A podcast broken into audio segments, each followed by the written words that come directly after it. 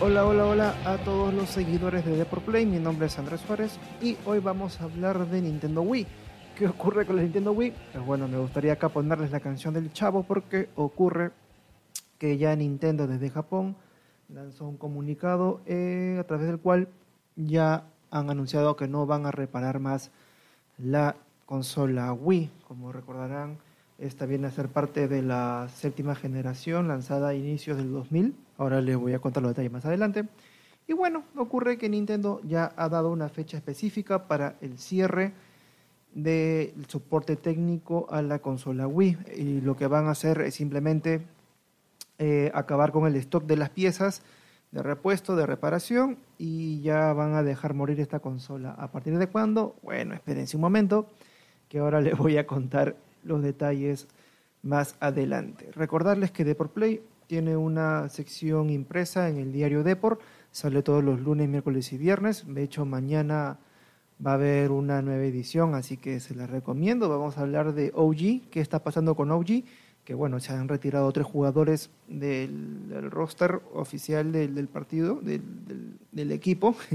Entonces, eh, ¿qué está pasando con ellos? Bueno, entra mañana, complete tu diario Deport, el más cercano, y ahí te vas a enterar de todo lo que ocurre con OG, el actual campeón de Dota 2 tras ganar la International 2019. En fin, ahora sí, hablemos de, este, de Nintendo Wii. Ok, ¿qué ocurre? Bueno, el tiempo pasa y como el tiempo pasa, las empresas están considerando sus políticas para ya ir desechando el material que ya no tienen stock, que ya les sale muy caro, por ejemplo, reparar una consola antigua y que no venderte una nueva. Entonces ya cada vez más eh, se están apagando, digamos, estas consolas que ya en el mercado ya están abandonándose. Y bueno, vamos con la fecha.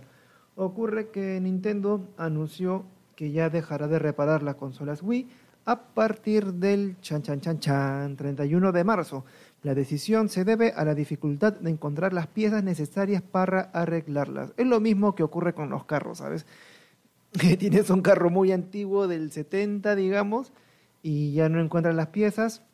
Y a diferencia de lo que ocurre en el mundo automotor, eh, ya hay piezas que ya no se fabrican simplemente, sino ya uno pasa a, a deshuesar otros carros.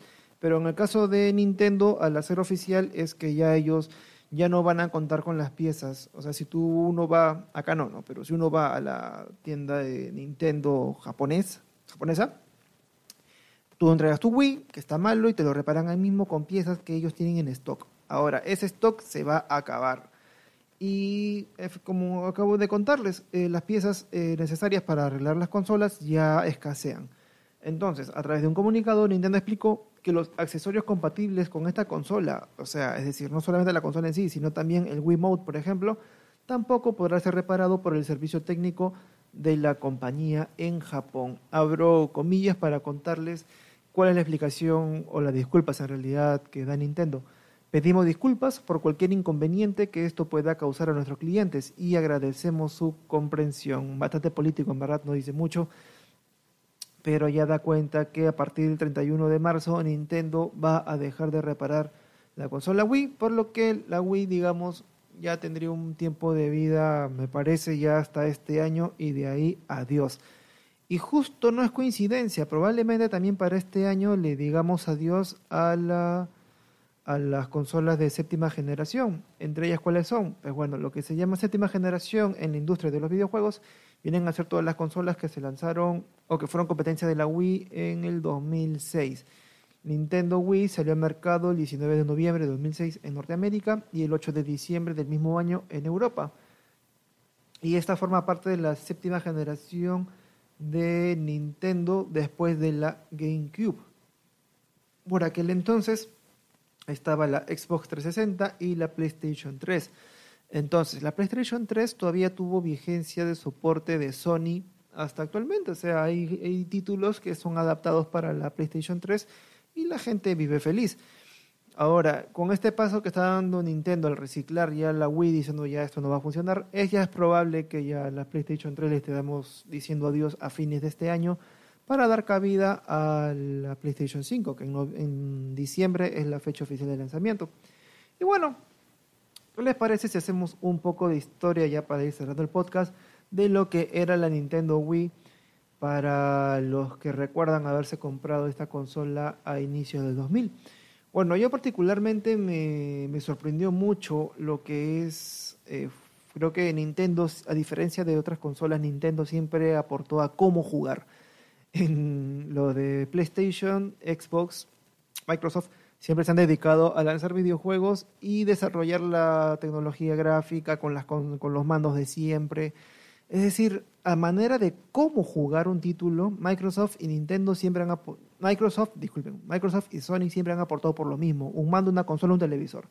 Nintendo se arriesgó al mostrar algo un, un poco más allá y mostró una nueva manera de cómo jugar y esa nueva, y esa nueva, esa nueva manera de cómo jugar, pues bueno, fue con los controles de sensores y de movimiento del mando que en verdad fue bastante novedoso por aquel entonces, pero que lamentablemente sí afectó al término de, eh, de gráficas. Entonces uno creía que tenía la consola de última generación, pero las gráficas parecían de otra y era justamente el sacrificio que tuvo que tener Nintendo para poder agregar esta tecnología. Y más que bien, si revisan un poco de, de videos en YouTube van a ver un montón de accidentes con, la, con el mando, con el control de la Wii, que se te escapaba de la mano y te rompías tu televisor. No sé cuántos televisores, cuántos televisores habrá roto Nintendo a partir con ese sistema tan complicado, tan sencillo y a la vez peligroso de, jugar con los mandos de la Nintendo Wii. Y bueno, ya para acabar, un breve repaso de los mejores títulos que tuvo Nintendo Wii, ya a manera de tributo y despedida. Y bueno, ¿cuáles son? Acá según la comunidad, según una lista hecha por Mary Station, estamos hablando de Super Mario Galaxy 1 y 2, creo que fue bastante conocido por aquel entonces. De ahí viene Legend of Zelda, Skyward Sword y Twilight Princess. Y ahí ya cerramos el podio prácticamente. Luego viene Metroid Prime 3, Corruption, Sin and Punishment, Successor of Earth, eh, Super Smash Bros. Brawl, que en verdad fue épico ese título porque sentó las bases para una comunidad eSports. O sea, eh, fue un, fue una, fue un título muy importante para lo, para lo que es la comunidad competitiva.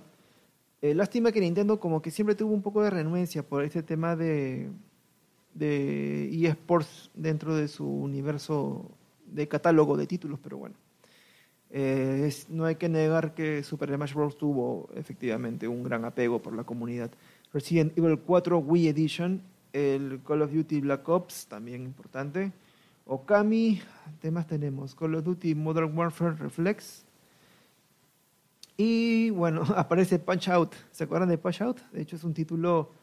Eh, Punch Out eh, con Mike Tyson. Era el, título que uno jugaba eh, box en la NES, o sea, la primera, la primera Nintendo antes de la, del Super Nintendo.